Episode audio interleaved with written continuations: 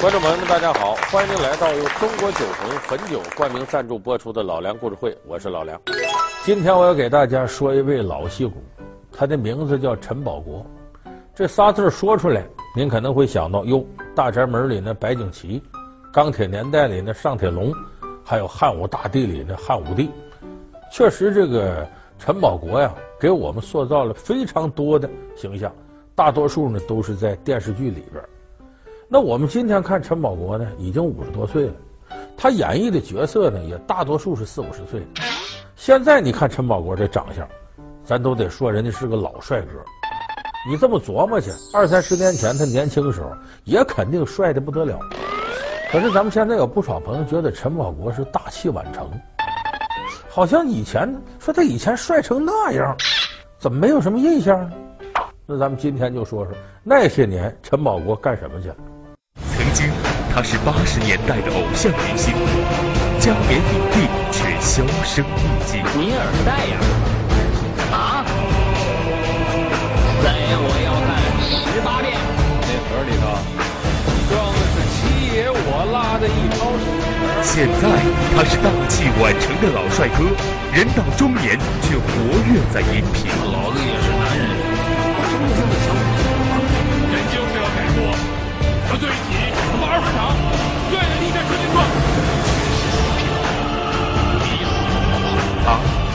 双全，身怀绝技，竟险些命丧片场。他到底为了什么样的梦想，竟然如此拼命？本期老梁故事会为您讲述陈宝国的电影梦。其实，咱们年岁稍微大一点的观众朋友可能有印象。陈宝国在八十年代初就是个偶像，已经火得不得了了。陈宝国呢是中央戏剧学院表演系毕业的，就是基本功非常扎实。他在毕业之后，一九八二年演了一部电视连续剧，总共就三集。八二年，名字叫《赤橙黄绿青蓝紫》。当时陈宝国在这里演着刘思佳，哎呀，那帅得不得了。当时这电视剧播完之后，他就成大众偶像了。很多这个女青年呢，梦中情人就成了陈宝国了。那个时候，这部电视剧影响非常大，陈宝国因此获得了金鹰奖的最佳男主角。咱们现在都知道，中国电视最高荣誉有金鹰奖，陈宝国获得这个最佳男主角是第一届金鹰奖。你想想那个时候这多高的荣誉？陈宝国当时也琢磨了，电视剧你看我一演就得了最佳男主角，基本到顶了。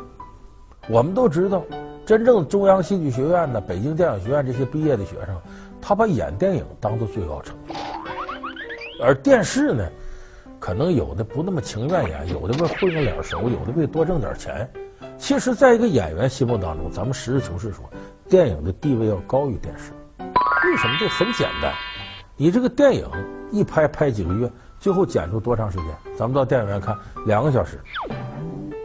顶长的片子三个小时，像金刚那样的片子三个小时。电视剧你也拍几个月，最后剪出多长时间？几百个小时，三四十集。所以你从精工细作的角度来讲，那电视剧不能跟电影相比。而且这我们都知道，电视剧卖的是编剧他的水平，就是看演员只要把这台词都说出来，编剧要精彩就差不多。但电影不是，电影卖的就是演员，演员的气场。怎么能这么短时间之内把复杂的情节、人物的精气神都演出来？所以电影对演员的要求很高。那毫无疑问，一个顶级的演员，梦寐以求的是什么？那电影舞台肯定比电视剧舞台要开阔。所以当时陈宝国自命是中戏的高材生，圈内也都认可他。电视剧还获得成功了，他一想，我呀不演电视剧了，我得奔更高的舞台，干嘛？我去演电影去。可是那阵儿，大伙都清楚，八十年代和九十年代初，恰恰是中国电影的低谷。当时中国电影是中不中、洋不洋、土不土、西不西，这么一种状态。你说从外边引进吗？当时政策限制，里边人的发展。当时看陈凯歌一个黄土地，张艺谋后来拍了一系列，也就这一点，而且玩的都是大写意的东西，面非常窄，不是那么太开阔。所以你要从这个角度看呢，陈宝国当时不是没出来，是确实没碰着好时候，也没碰着合适的角色。那十来年，他演了二十部电影，但最终没有一部能给我们留下极深的印象。你要说有点印象，还是个配角，什么呢？冯骥才有部小说叫《神鞭》，可能有不少朋友看过，讲的一个叫傻二的年轻人，练出一手绝技，脑袋后边是辫子，甩出来指哪打哪，而且这力量很大。是讲这个傻二后来参加义和团，跟这地痞流氓斗，后来又跟洋人斗，这么故事。在这里边，陈宝国演一个跟傻二对抗的这么一个地痞，叫玻璃花。为啥叫玻璃花呢？眼睛，一只眼睛玻璃花，就跟瞎子似的。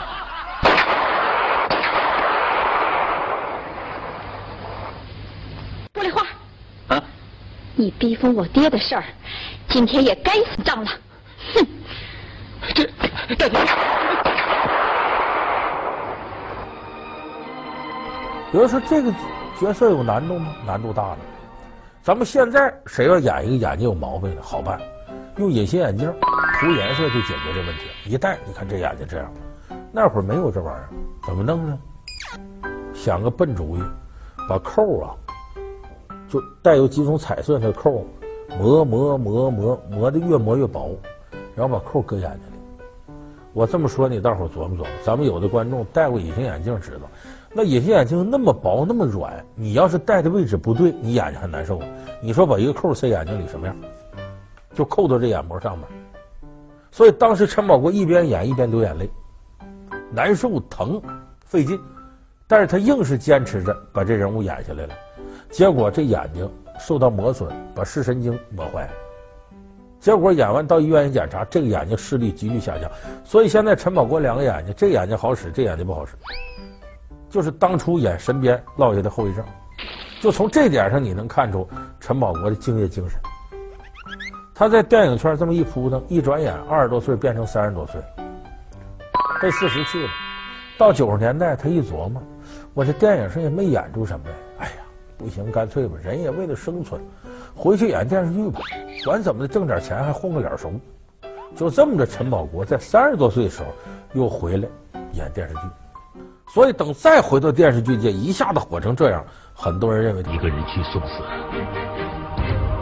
越国还能多一份希望。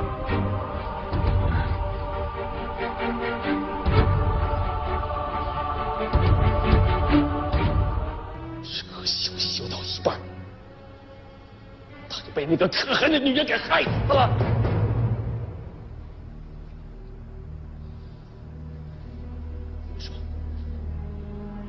我已经。失去了我的儿子，难道我还能失去我的孙子吗？今天我们都会死，人死，我们精神不死，我们是永远的专制。我前面说了，电影和电视剧它不一样，它的要求不同，档次也不同，所以这时候他带着对电影的那种要求。回过头演电视剧，他发现好多地方不如意。你比方说跟导演商量，这个镜头这么拍，导演说：“哎，长镜头过来，拉拉拉，往前走走走走。”陈宝国说：“这这不行，这不行，这太难看。按电影的拍法啥，咔一个大摇臂先下来追近景，然后再拉开，然后我再怎么着，在镜头给我特写。”导演说：“你提着倒好，是好看，可这镜头都这么拍，我哪那么些钱呢？”电视剧投资跟电影不一样，按他说的好不好看？好看，可是费钱。电视剧的投资和拍摄时间不允许，所以陈宝国有时候以这个要求精益求精的要求镜头，这导演有的时候也受不了。但后来陈宝国一点点成腕了，他的意见，导演就基本上要采纳的多了。而且陈宝国是以一个完整的人物来要求导演能够展现，其中咱有代表性的。汉武大帝太后啊，什么那个时代，所有事都要展现出来。可是由于陈宝国接了这戏了，他提出各种要求，一点点汉武大帝的形象从小时候到青年到中年到老年丰满起来。你比方说这里边后边有几集戏，基本就是陈宝国给加的。其中有一段戏呢，是汉武帝年纪老的时候，向天下颁布了罪己诏。什么叫罪己诏呢？我是个罪人，我要检讨。我得说说我当皇帝这一辈子南征北战，东挡西杀，我都有哪些？不管汉武帝当时是矫情还是怎么着，他确实干过这事儿。当时的本子呢是没有罪己诏的，到这儿就是他晚年了，死了就拉倒了，剧就结束了。但是陈宝国研究了一下汉武帝的历史，他建议结尾得加上。导演说：“你还真别说，原来第一稿剧本里有这个，我们后来给删下来，他把那剧本找回来，找回来。陈宝国一看，看着痛哭流涕，就该是这个，没这个咱都不能演了，只有加这一段，汉武帝一生形象才会丰满起来。就这么着，导演听他的了，就等于凭空的在后边又多增加了三四集的容量，写汉武帝晚年。你比方说，传位给太子了。”太子还年幼，赶紧托孤让几个大臣辅佐太子，同时狠心的把太子他母亲杀了。为什么？汉代时期有个特点，太后专权，就这皇上年纪一小，太后掌权，但确实有点武活。陈宝国，很多人可能都没注意，所以没见他演过武打片儿。他在拍《大宅门》的时候，陈宝国已经四十多岁了，里边就有那么一段武戏，可能很多人都没注意。就陈宝国能够做到，那白景琦啊里边人物，割脚打你嘴巴。大伙儿记不记得在济南府有出戏？当时这个白景琦逛窑子认识杨九红，被凭空瞎编。中国武术里有这个，管这招叫外摆连，就抬腿啪侧踢过去，外摆连。骑过马的都知道，这马跑起来，你想把它搂住太难了。陈宝国当时往前拉的时候呢，他应该速度慢，这马也慢。结果他是自个儿觉得自个儿二十多岁小伙呢，觉得体力很好，不在乎，越走越快。这一块坏了，你快马也快，可马快起来是要加速的，人加不了速度，马能加速度。这一瞬间马，马速度越来越快。这时候陈宝国呢，感觉到这后边不对了，想快跑几步。其实人在这时候这大脑这思维就慢了，他正确应该什么？把绳子一扔往旁边跑，躲开就完了。他想快跑几步，这一快跑，脚底下一软，人老不以筋骨为能啊！你四十多岁人跟二十多岁不能比。想一加速，哎，脚下一滑，吧唧摔下去。大伙琢磨琢磨，他人倒这儿，你想这个人倒在这，后头马可没停着，马车可没停着，人扑通倒到地上了，绳子长就两米，马跟着就来了，后头这四匹马。我们都知道，翻蹄量长十六个蹄子，马蹄子这么大个儿，还何况后头还有个马车，从陈宝国身上就过去了，场上人全傻了，导演愣了，其他演员演邓流源，不少人回魂完了，陈宝国绝命休矣。你想，这十六个蹄子再加那么俩车轱辘，一般人能受了吗？哎。这马车跑过去，大伙还在愣神儿。这功夫，有人说：“赶紧上去看看。”正这功夫一看，陈宝国从地上起来了，呼噜呼噜，满脸都是土啊！起来啪啪啪，大伙一看，看样子什么事没有。所有人都说：“这简直奇迹了！这种情况他都没死了。”这一方面可能那马训练有素，知道躲人；另外一方面，可能陈宝国反应快，知道躲蹄子。可是十六个蹄子怎么躲呀？这个概率就像什么呢？我跟大伙说一件事儿，过去盖房子往房上不铺沥青吗？底下支两锅烧那沥青，你想锅烧沥青那得温度多高？这两个沥青，两锅沥青这么着，这么着，当间呢有一个大概这么宽个缝，这个人在房顶上呢做准备工作呢，脚底一滑从房上摔下来，正好就掉到两锅中间了，毫发无损。说这人有命大的，这是啊，陈宝国就是个命大的主。你看这一下子居然没事儿，把导演可吓坏了。说这你要完蛋了，我可怎么办？后怕了。没想到陈宝国把脸洗吧洗吧，来吧，干嘛呀？补拍？啊，还拍？接着拍。陈宝说：“我刚才啊，不知道怎么回事，我是自个儿拿自个儿当二十岁小伙的。我没想到身子骨不行了，我再拍我慢点，我拿我就当四十多岁人。”导演说：“你可行了，你别吓唬我们了。”我说：“别别别，得拍得拍。”但是说刚才有三秒钟能糊弄过去，陈宝说那不行，你糊弄过去，观众不糊弄啊！你一看他没使劲呢，赶紧补拍。导演一看他这么坚持，来吧，告诉各部门准备，再三要小心，一定速度慢下来。这块有没有点像成龙？不论多危险，这镜头我得自个儿完成。但是说实在的，他这么做，有的人提出来，你这是玩命，因为从镜头上来讲，电影镜头看穿帮容易，他镜头细致啊。电视剧你这这么一会儿，人就看看情节过去了，没必要这么拼。但是陈宝国从来不这么认为，他是把演电影的认真劲儿搁到了演电视剧上。他总跟身边人说：“你看啊，你别看电视剧就那一会儿，那观众要挑出你毛病，他一样说你好多年。这确实是咱们现在看网上有一群人啊，专门挑电影电视剧穿帮，管这帮人叫纠客，就纠正错误那纠。他要在这里头挑出来，不光人家看你穿帮镜头，这演员这时候没使劲儿，这用替身剪辑没剪好。”这演员没拿这当回事儿，你看他表演很松。网上专门有一些人这个挑完毛病，哎，他把这个自得其乐。我觉得正是有这样的人，这对演员来说才是一种鞭策。陈宝国就是说我认真的对待这种类型挑错的观众，我才可能把我的能耐发挥完善。我要用演电影的方式来演电视剧。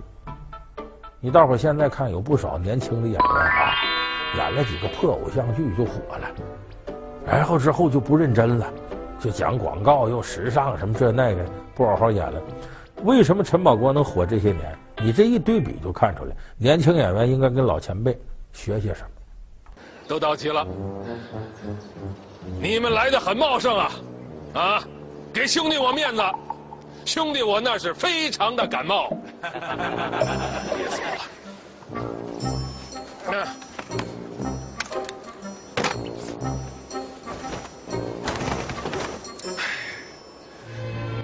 困难再多，只要总裁下令，一定完成任务。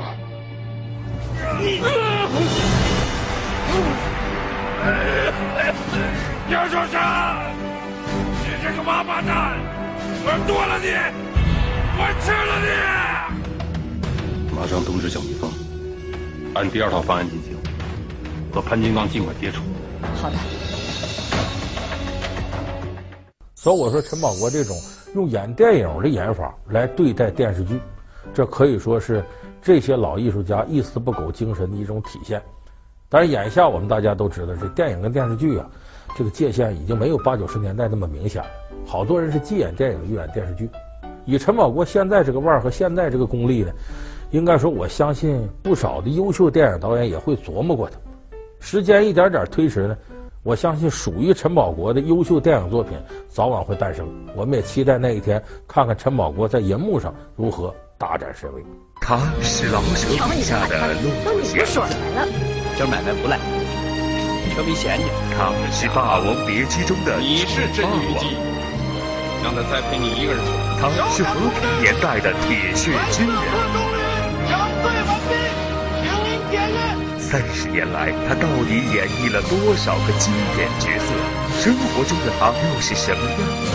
已经年过半百的他，还在银幕上意气风发。那让他永葆青春的秘诀又是什么？老梁故事会为您讲述《柔情铁汉》张丰毅。好，感谢您收看这期由中国酒魂汾酒冠名赞助播出的《老梁故事会》，我们下期节目再见。